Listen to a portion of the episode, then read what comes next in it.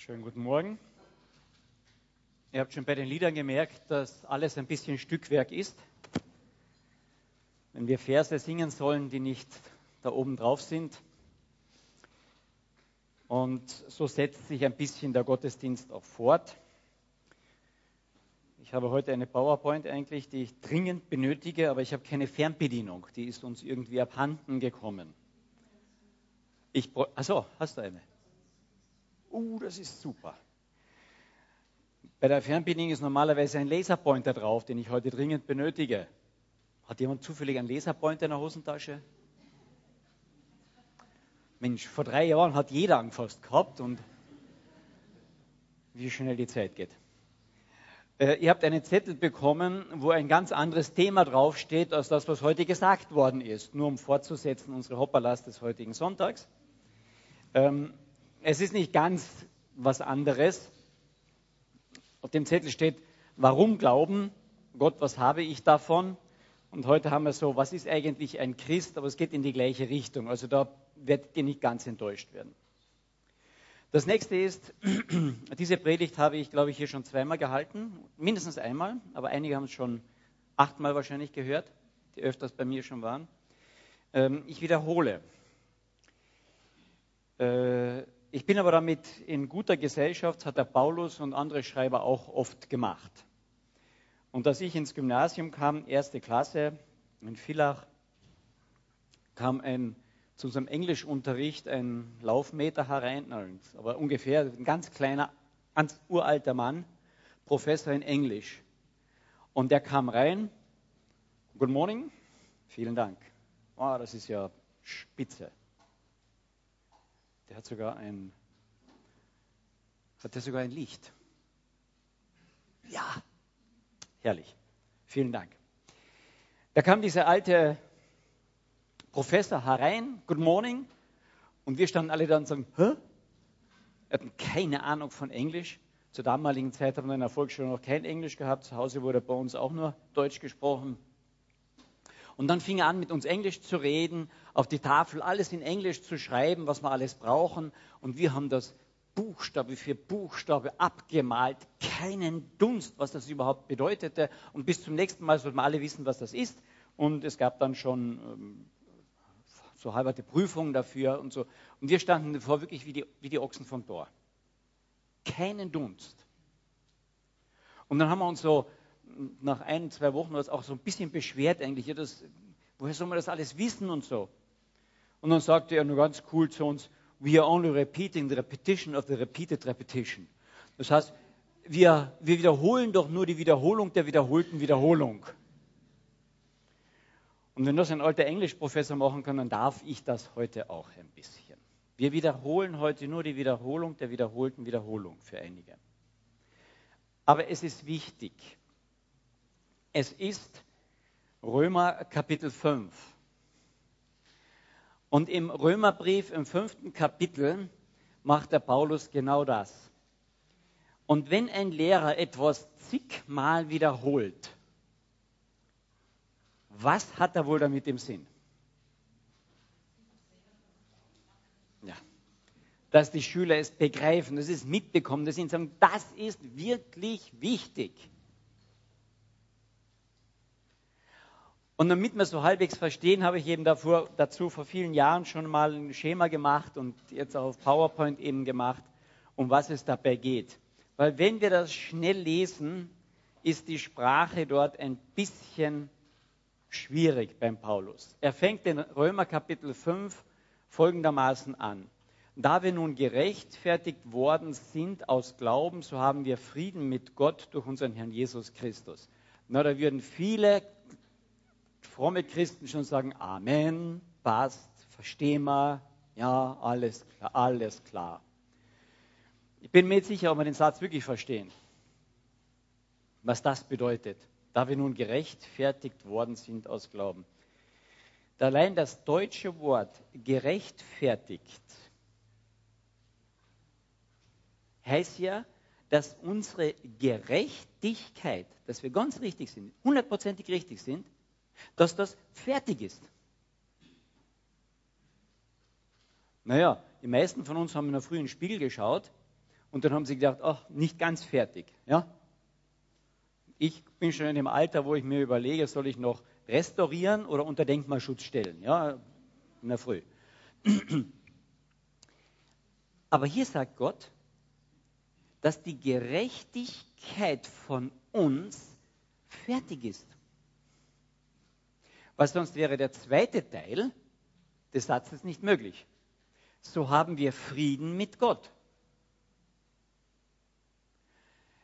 Wenn deine Gerechtigkeit nicht 100% ist, kannst du keinen Frieden mit Gott haben. Und jetzt werden vielleicht doch der ein oder andere hier sitzen und sagen, der spinnt da vorne. Ich schaue in den Spiegel und weiß, ich bin nicht gerecht.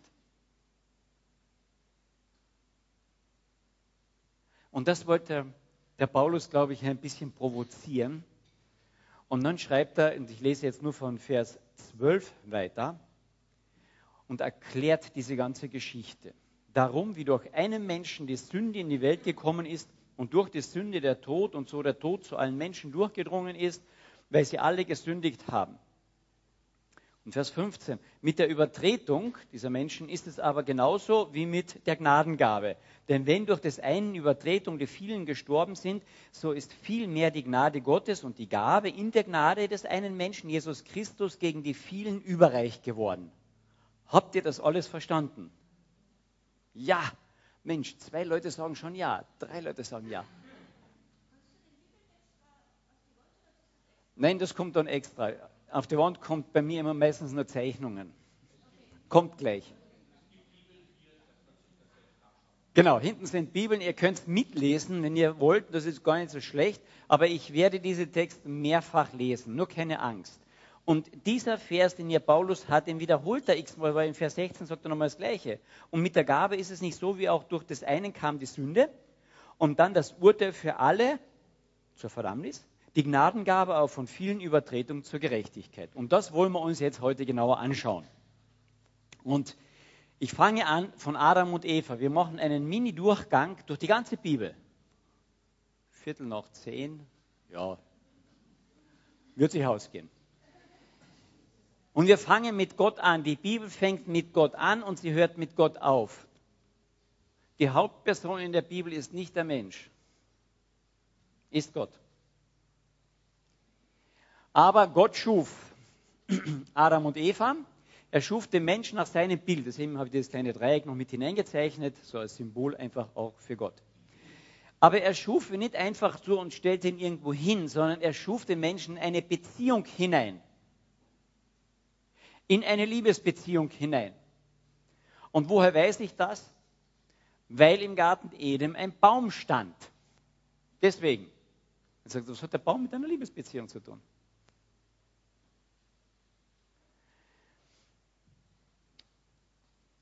Wenn ich eine Liebesbeziehung habe,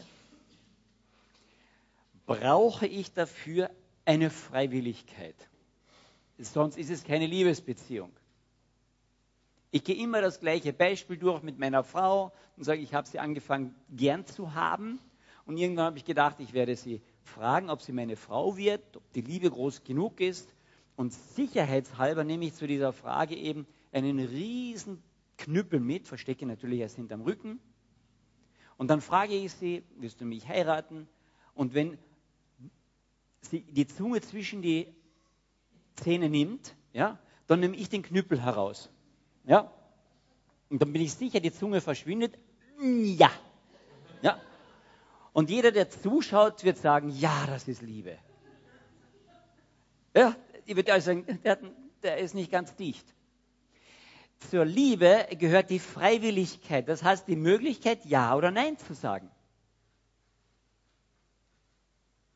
Und das ist ja gerade das, was die Liebe aufwertet, dass ein Mensch, dass jemand zu mir Ja sagt aus freien Stücken.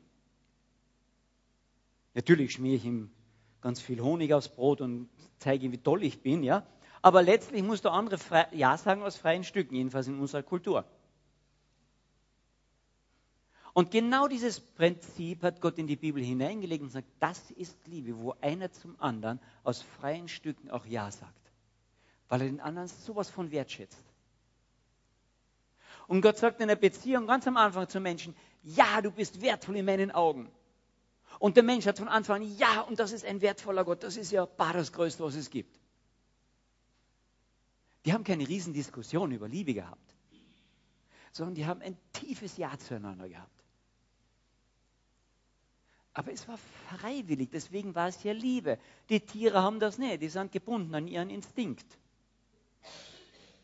Es war freiwillig, also musste es die Möglichkeit geben, auszusteigen.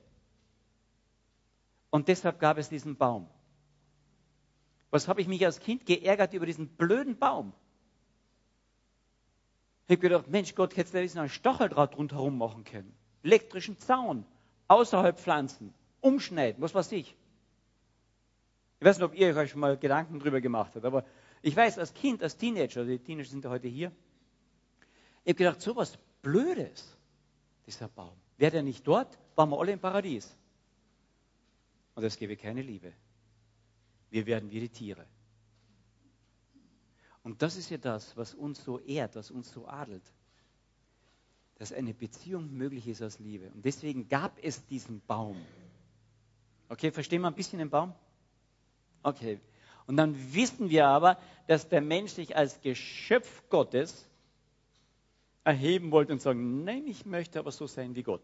Er ist auf die Schlange, ich gehe jetzt nicht auf die Details ein, reingefallen eigentlich und sagt, ja, ich möchte eigentlich so sein wie Gott. Und das geht nicht. Ich komme aus der Technik. Wenn ich ein Auto konstruiere und das Auto irgendwann sagt, nein, heute bin ich so wie mein Konstrukteur, dann kriegt dieses Auto von mir einen Tritt. Fertig. Das geht nicht. Ich bin froh, dass Gott ihnen nur einen ganz kleinen Tritt gegeben hat, dass sie außerhalb des Paradieses gelandet sind und nicht irgendwo im Weltall. Weil Gott sagte, ich habe es trotzdem mein Geschöpf noch lieb. Das heißt, die Liebe Gottes zu seinem Geschöpf, die hat sich nicht geändert.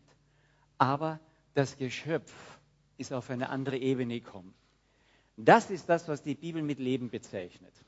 Ein Mensch in einer Beziehung lebendigen Beziehung mit Gott, einer Liebesbeziehung mit Gott, das bezeichnet die Bibel als Leben. Aber er ging raus aus dieser Beziehung auf eine neue Ebene und die Bibel bezeichnet diese Ebene als Todesebene, weil sie in einer Trennung von diesem Gott steht. Und jetzt könnten viele von uns sagen, ja, was kann ich dafür, dass Adam und Eva diese blöde Banane, Birne, Apfel, was immer es war, gegessen haben? Ist nicht meine Schuld. Und da wird beschrieben ein Stück, wie tief dieser Fall eigentlich war. Im 1. Mose Kapitel 5, dort sind jetzt alles aufschlagen, aber es steht alles da drauf. Ihr müsst auch nicht mitschreiben, ihr kriegt, wenn ihr wollt, nachher diesen Zettel mit. Und in 1. Mose 5 hören wir auf, Bibel zu lesen. Zumindest überspringen wir das.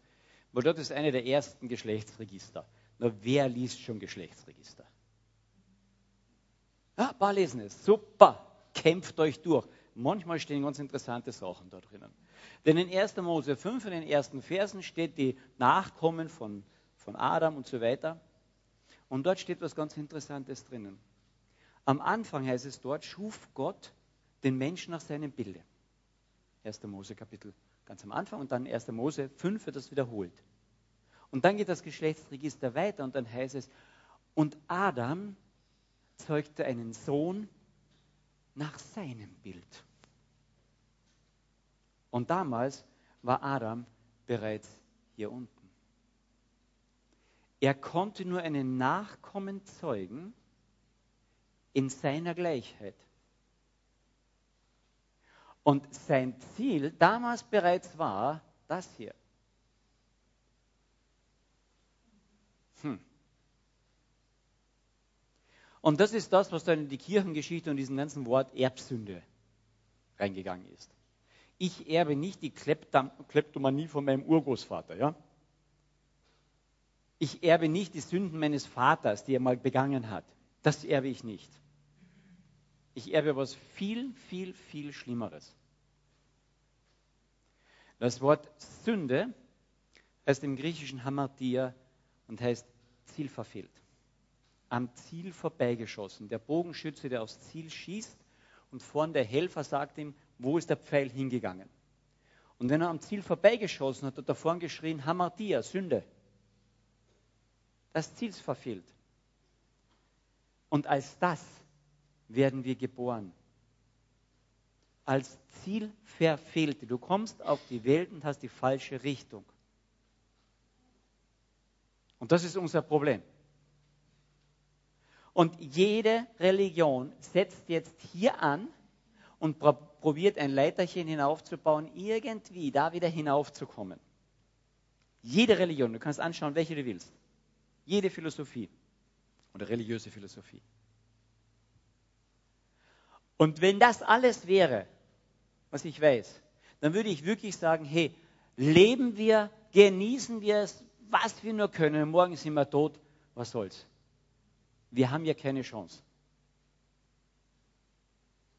Wie wird ein Toter sich selbst zum Leben bringen? Na, probier es einmal beim Autounfall.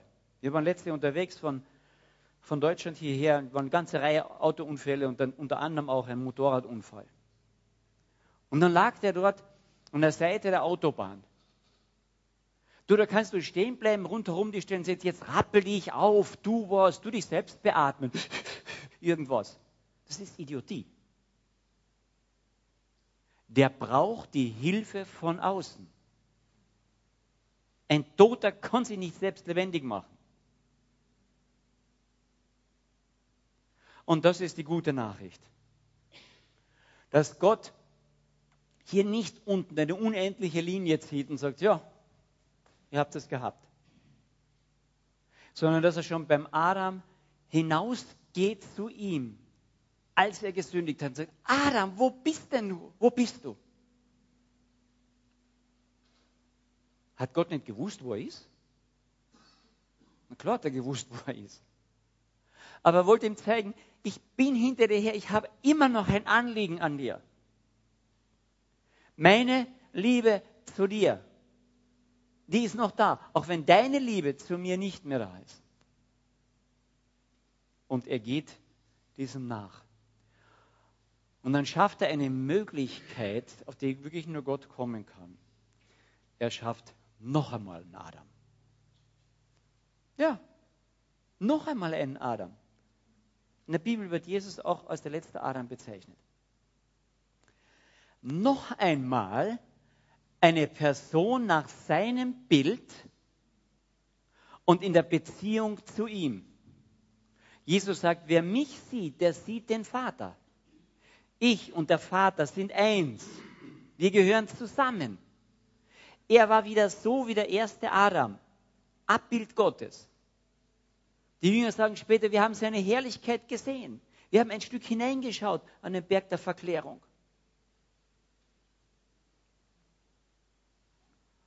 Und dieser zweite Adam, der geht auf der Lebensebene, obwohl er auf einem Todesfeld ist, hier auf der Welt, und fällt in keine Sünde.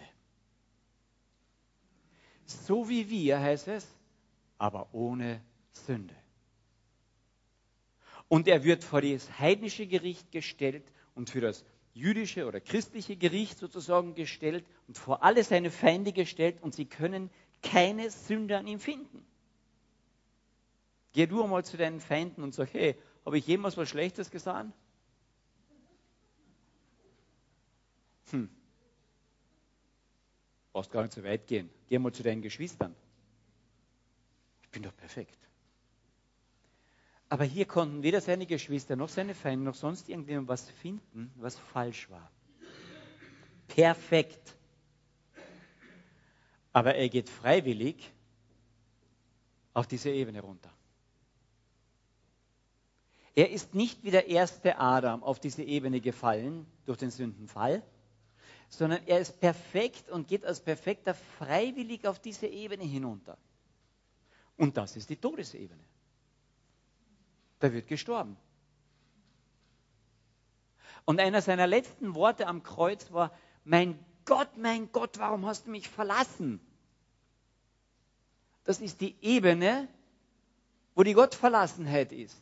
Der ewige Tod letztlich als Ziel ist. Und die Antwort auf diese Frage, mein Gott, mein Gott, warum hast du mich verlassen, ist nur eine Antwort.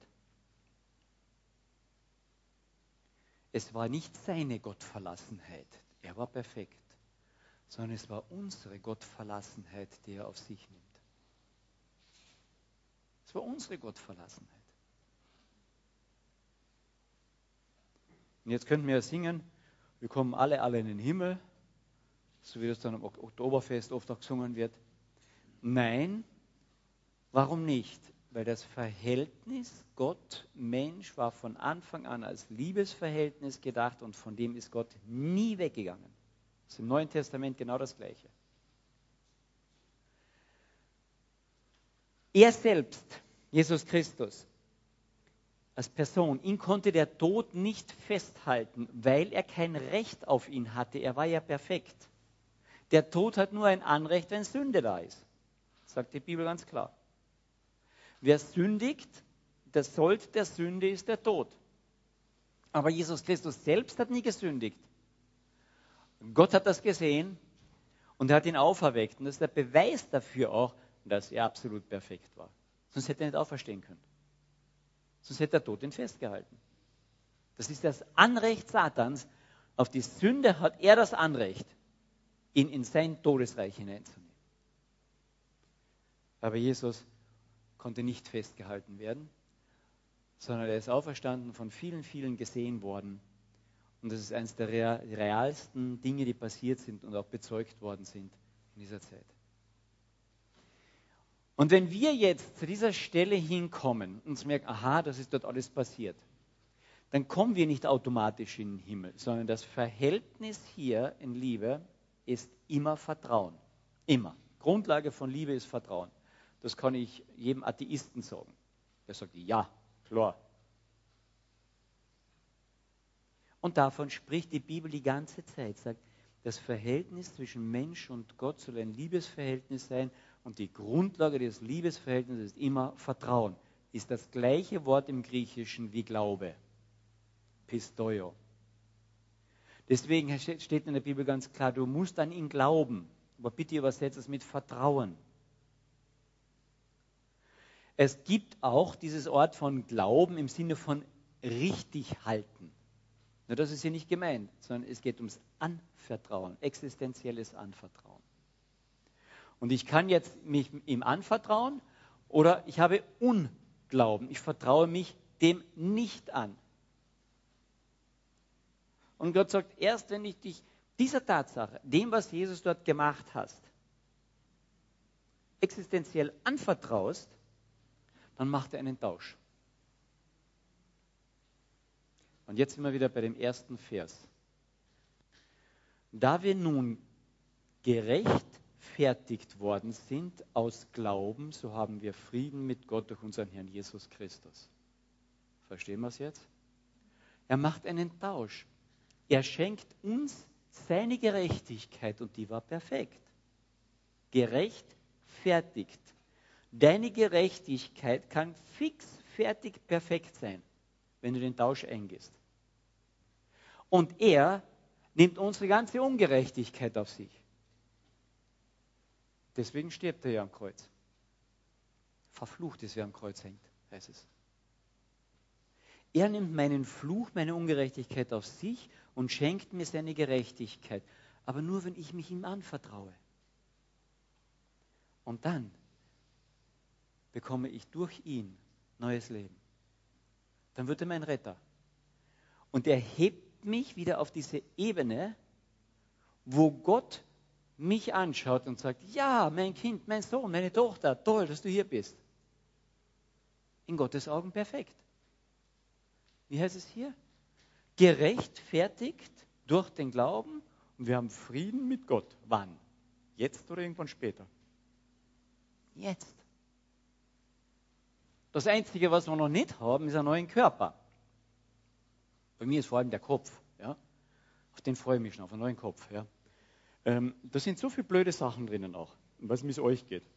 Aber ich bin froh, dass der geschlossen ist ja? und nicht alles so offen liegt da drinnen. Ihr könntet mir nicht mehr zuhören.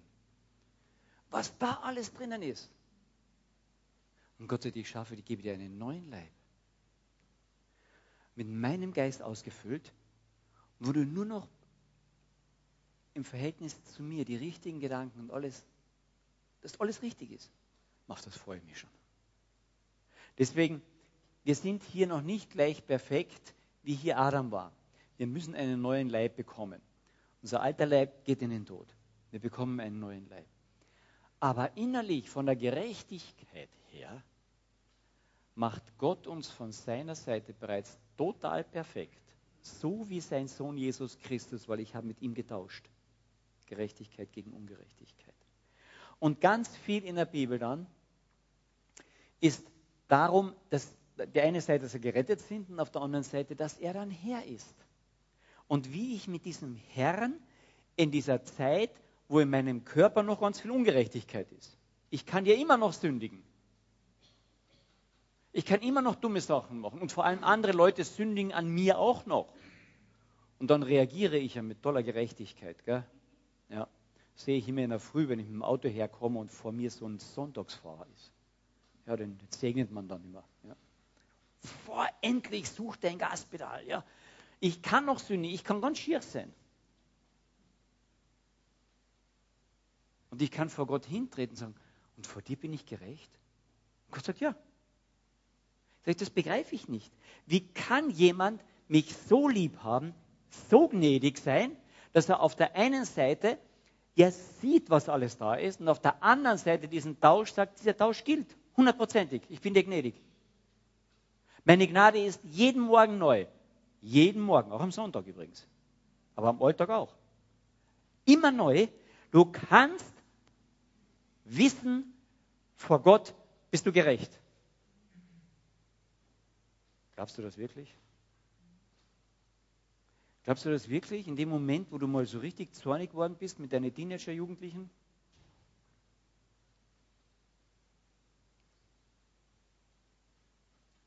Glaubst du das wirklich, wo du gerade, Herr, hier kann ich nicht wirklich ohne ein bisschen Gemunkel auskommen und du munkelst dich dadurch und weißt, ja, aber es war nicht richtig. Und Gott sagt, ja, du bist gerecht. Und du denkst, das gibt es nicht, das geht nicht. Das geht in unserer Logik nicht. Und Gott sagt, doch, wenn du darauf nicht dein Vertrauen setzt, Du hast nichts sonst zu bringen. Willst du jetzt zehn Tage brav sein, um das abzuarbeiten? Du kannst es nie mehr rückgängig machen, nie mehr, was du getan hast. Du kannst nur letztlich vor Gott stehen. Herr, sei mir gnädig. Total, total. Jeden Moment. Ja, aber ich muss doch als Christ anständiger werden. Na, probier das einmal.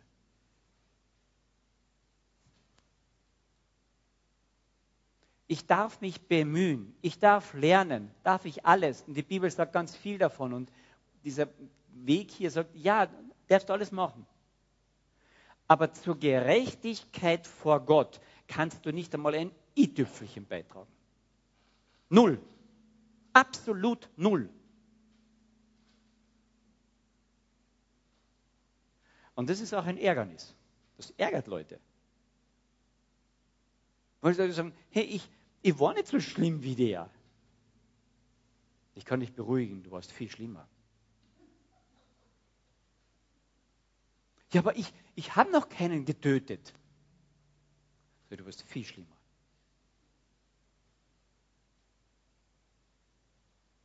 Du kannst dir nicht vorstellen, wie schlimm du bist.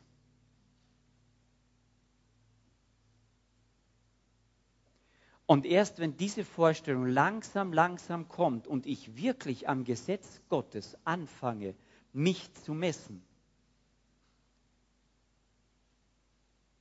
wenn du nur jemanden ansiehst zu begehren, hast du bereits mit ihm die Ehe gebrochen.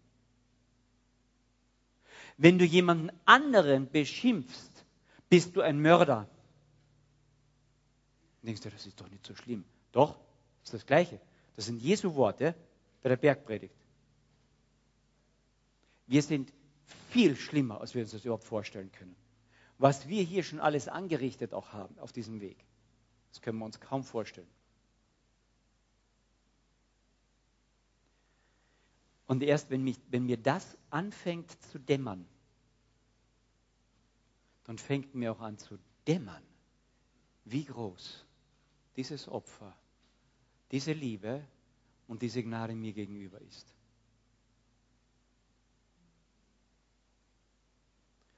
Wir werden als Schafe immer wieder bezeichnet in der Bibel. Das ist kein sehr schmeichelhaftes Wort, sondern eine der dümmsten Tiere, die es gibt.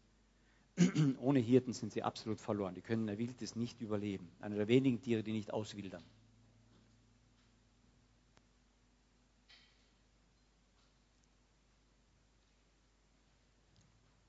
Und Gott, in seinen Augen sind wir so wertvoll, dass er seinen einzigen Sohn für uns gibt. Und dieser Sohn sagt, ich, ich, nehme, ich nehme gerne all das auf mich. Um diese ganze Ungerechtigkeit aus der Welt zu schaffen. Und dann wird er das Lamm, der eigentlich der Löwe ist. Dann wird er das Lamm.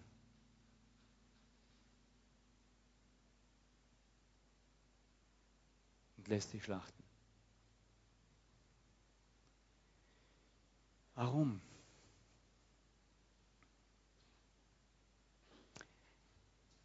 Weil wir sein Schatz sind. Weil wir sowas von wertvoll in seinen Augen sind. Und ich setze mein Vertrauen nur auf ihn, wenn ich plötzlich merke, wie wertvoll er ist in meinem Leben auch sein muss. Und wenn er mein Schatz wird, weil ich erkannt habe, dass ich sein Schatz in seinen Augen bin, dann passiert dieser Umtausch, dass seine Gerechtigkeit mir zugerechnet wird, meine Ungerechtigkeit auf ihn gelegt wird. Ich kann das nicht machen.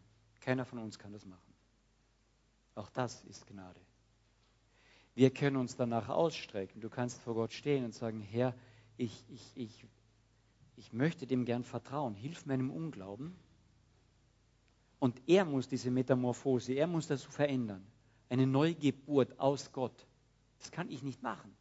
Bei keinem von euch und ihr könnt es bei keinem eurer Nachbarn oder sonst jemandem machen.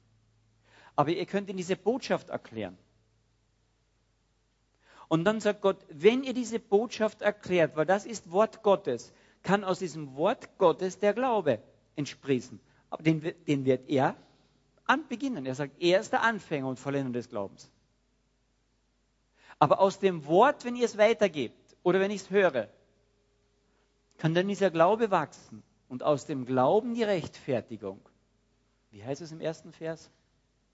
Gerechtfertigt durch den Glauben. Und der Glaube kommt aus dem Wort. Und das Wort gehört erklärt. Und das darf ich machen. Das macht Gott bei mir, das macht Gott jetzt. Aber dass der Glaube daraus wächst zu einer Frucht, kann ich nicht machen, kann keiner von euch machen. Das macht Gott. Das ist ein Geheimnis ein Stück weit. Sagt, das ist eine neue Geburt, da passiert was Neues. Aber ich kann es dann erkennen, dass in meinem Inneren wächst eine Sehnsucht und ein Bedürfnis diesen Gott kennenzulernen. Und es wächst auch das Bedürfnis, ich möchte mehr nach seinen Geboten leben. Auch wenn ich es nicht kann, auch wenn ich es nicht tue, aber ich möchte. Dieses Bedürfnis.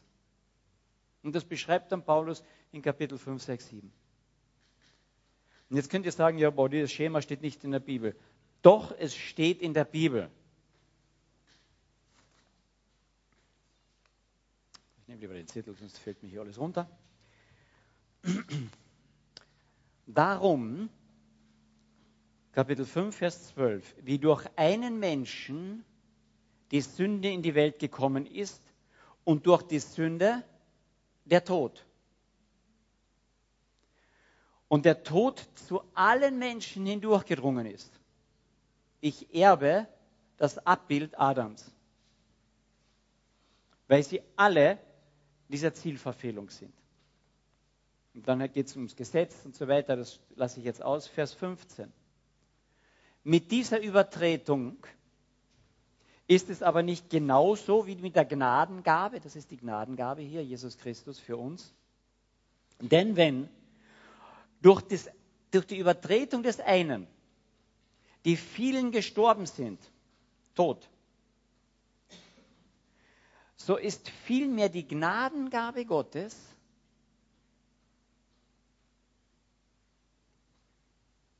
und die Gabe in dieser Gnade des einen Menschen, nämlich Jesus Christus, gegen die vielen auch überströmend geworden zum Leben.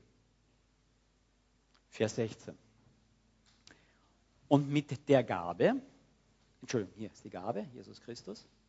Und mit der Gabe ist es nicht genauso, wie es durch den einen kam, nämlich zur Sünde? Denn das Urteil führte von diesem einen hier zur Verdammnis. Tag. Die Gnadengabe aber von vielen Übertretungen hin zur Gerechtigkeit. Gerechtfertigt. Äh, Vers 17.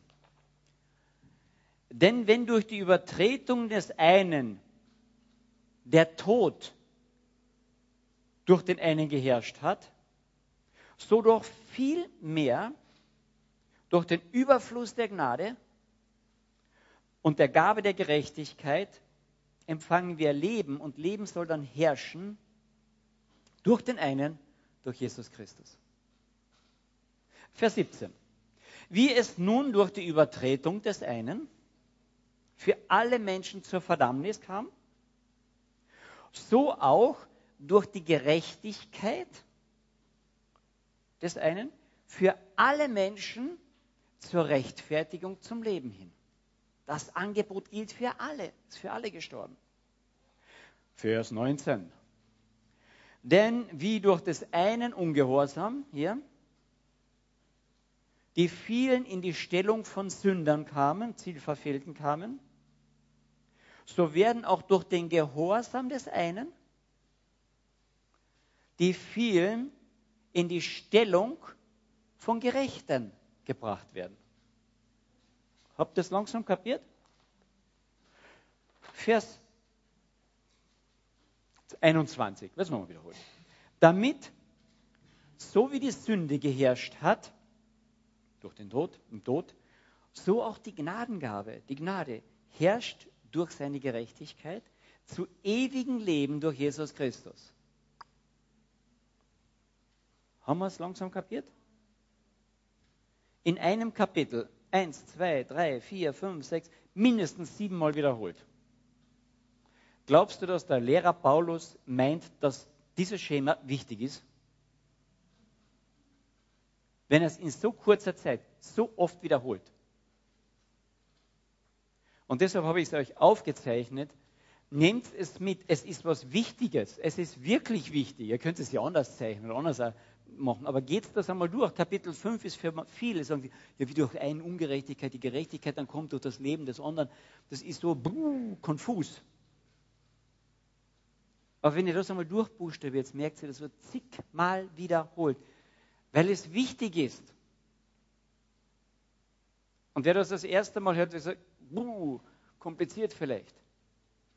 Aber ich habe eine Frage dazu. Und ich zeichne das immer wieder Leuten auf. An diesem Schema kannst du ihm sagen, wo stehst du? Wo bist du heute? Ist das das erste Mal, dass du das überhaupt hörst? Oder sagst du, na, ich habe da schon was gehört, ich stehe irgendwo hier davor? Oder bin irgendwie in dem Prozess? Oder ich bin schon hier und bin jetzt auf dem Weg. Von dem Weg habe ich heute ganz wenig gesagt. Das sagen wir in anderen Predigten was. Du kannst Menschen damit konfrontieren ein Stück und fragen, wo stehst du? Und du kannst dich dort einsortieren. Und deswegen kann das eine Hilfe sein. Nehmt das mit, wenn ihr wollt. Könnt es auch noch kopieren. Hinten ist das, liegt es auch noch mal auf. Hier vorne habe ich auch noch ein paar. Aber das Wichtige daran ist, dass ich weiß, wo ist mein Schatz? Wo ist mein Schatz? Aha, jetzt geht es hier nicht mehr weiter, weiß nicht warum. Na doch, Entschuldigung, geht schon. Denn wo dein Schatz ist, da wird auch dein Herz sein. Sagt Jesus in der, in der Bergpredigt. Ist die Gerechtigkeit Jesu Christi und dass er deine Ungerechtigkeit auf sich genommen hat und du darin seine Liebe erkennst, ist das dein Schatz? Hat das Priorität in deinem Leben? Ich kann es schwer annehmen und vor allem auch dann schwer durchleben, immer wieder als Christ, wenn ich nicht die andere Frage auch beantworte. Glaube ich? Glaubst du, dass du der Schatz Gottes bist? Dass du der Schatz Jesu Christi bist? So wertvoll? Wir haben ein Riesenproblem bei uns in unserer westlichen christlichen Welt. Viele von euch, wahrscheinlich die meisten, die hier sitzen, werden dazu sagen, ja, das stimmt. Und viele glauben, weil sie dem zustimmen, dass das stimmt, sind sie gerettet. Die Bibel sagt dazu ein beinhartes Wort im Jakobusbrief. Auch der Teufel, auch die Teufel steht dort, glauben das. Und sie zittern. Das ist nicht der Glaube, der von Gott kommt und rettet. Das ist eine wissentliche Überzeugung vielleicht. Der Glaube ist existenzielles Anvertrauen an diese Wirklichkeit, dass das passiert ist. Und das fehlt uns heute oft. Dass das wirklich passiert ist, dass in so ein Kreuz jemand angenagelt wurde mit meiner Schuld, mit meiner Sünde. Ich habe das Vorrecht gehabt, diesen Frühling einmal nach Israel zu gehen. Und zwei Dinge, die haben mich unwahrscheinlich bewegt dort auch. Das eine war, als ich in Nazareth dort war, und dort wurde auch dargestellt ein Kreuz. Und dieses, wie es ungefähr damals war. Das war ein bisschen kleiner wahrscheinlich wie das, nur es stand fast auf dem Boden.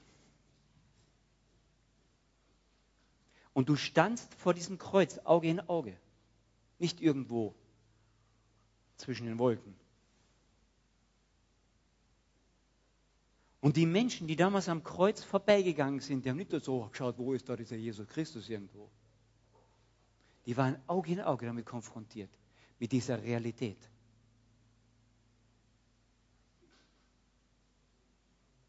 Warst du mal Auge in Auge mit dieser Realität des Kreuzes wirklich konfrontiert? Mit deiner Schuld, mit dem, was du angerichtet hast und ich?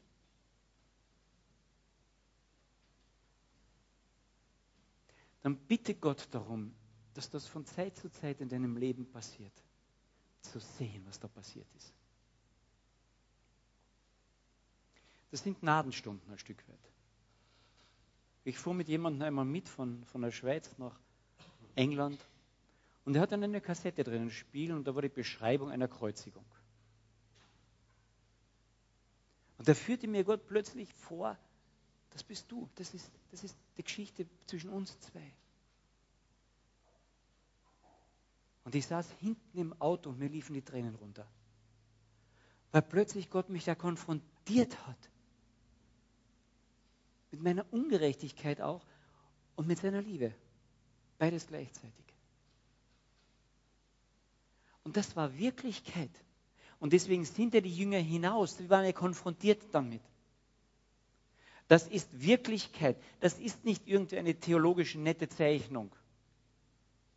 Meine Verlorenheit hier unten, der Sünder, das ist Wirklichkeit. Ich gehe in die absolute Finsternis. Außer ich darf durch Gottes Gnade mein Vertrauen auf das Licht setzen. Dann gehe ich ins Licht. Denn das Licht kam in die Finsternis.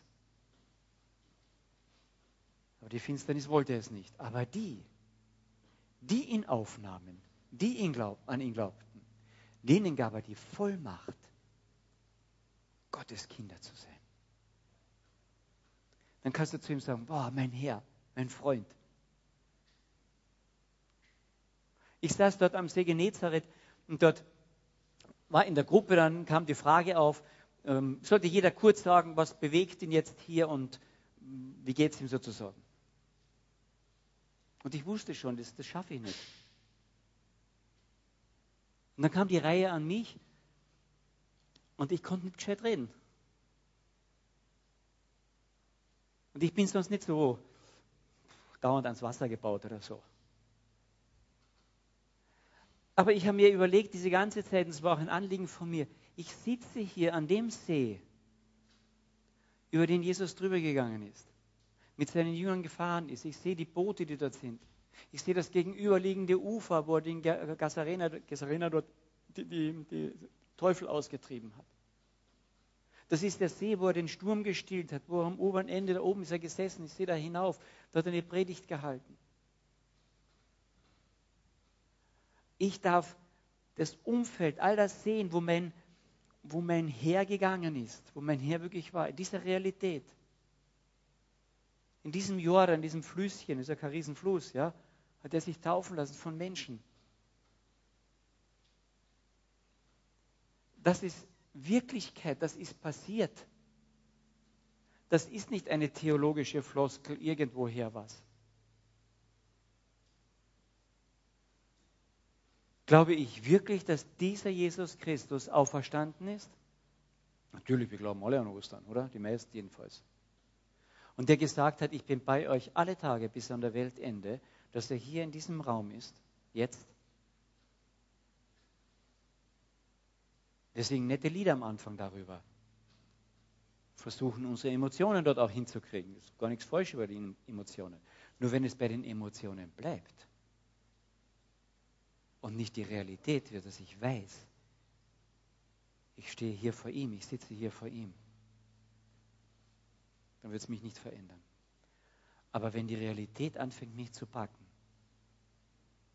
dann wird es mich auch verändern.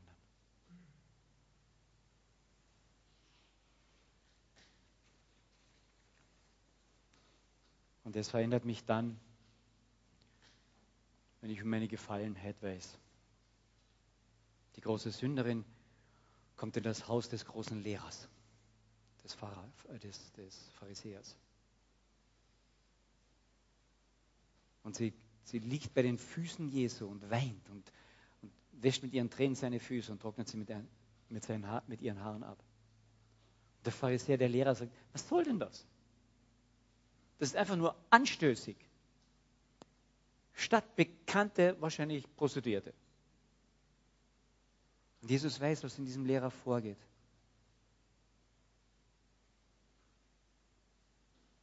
Und die Realität ist, dass letztlich Jesus ihm sagt, nimm dir ein Beispiel an dieser Frau. Kannst du dir vorstellen, wie sich der Lehrer gefühlt hat? Entschuldigung, ich bin Theologe. Ich bin tief ausgebildet gebildeter Lehrer, ich weiß um all die religiösen Dinge. Und du, Jesus, sagst mir, ich soll mir ein Beispiel nehmen an dieser Sünderin? Und da sagt ihm Jesus, weißt du, weil er viel vergeben ist, der liebt viel. Wenn du keine Erkenntnis von deiner Sünde hast, dann wird deine Liebe absolut im Hintergrund bleiben. Absolut. Geh mal durch die Bergpredigt. Wie viel bleibt dann noch von deiner Gerechtigkeit übrig? Und wenn du nicht merkst, was wir angerichtet haben, dann werden wir auch die Liebe nicht verstehen. Aber es ist eine Liebe, die unser Herz verändert, nicht das Gesetz. Paulus sagt das dann weiter. Das Gesetz in sich hat keine Kraft, dein Herz zu verändern. Aber die Liebe Gottes, wenn die ausgeschüttet wird in dein Herz, dann hat sie Kraft der Veränderung. Es ist die Liebe, die Kraft zur Veränderung hat, die ich in der Gnade kennenlerne. Ich möchte noch beten. Vater im Himmel, bewahre uns dein Wort, das du uns gibst, dass es in uns Frucht bringt, dass wir Gewissheit bekommen, wo wir stehen und dass wir auch eine Gewissheit bekommen, wie wir es anderen Menschen erklären und weitersagen. Ja, es ist in gewisser Hinsicht eine Torheit für uns, weil wir immer wieder was erarbeiten möchten. Wir handeln immer wieder mit dir. Wenn dann. Und du sagst einfach, ich möchte dir gnädig sein. Ich möchte dein Vater sein.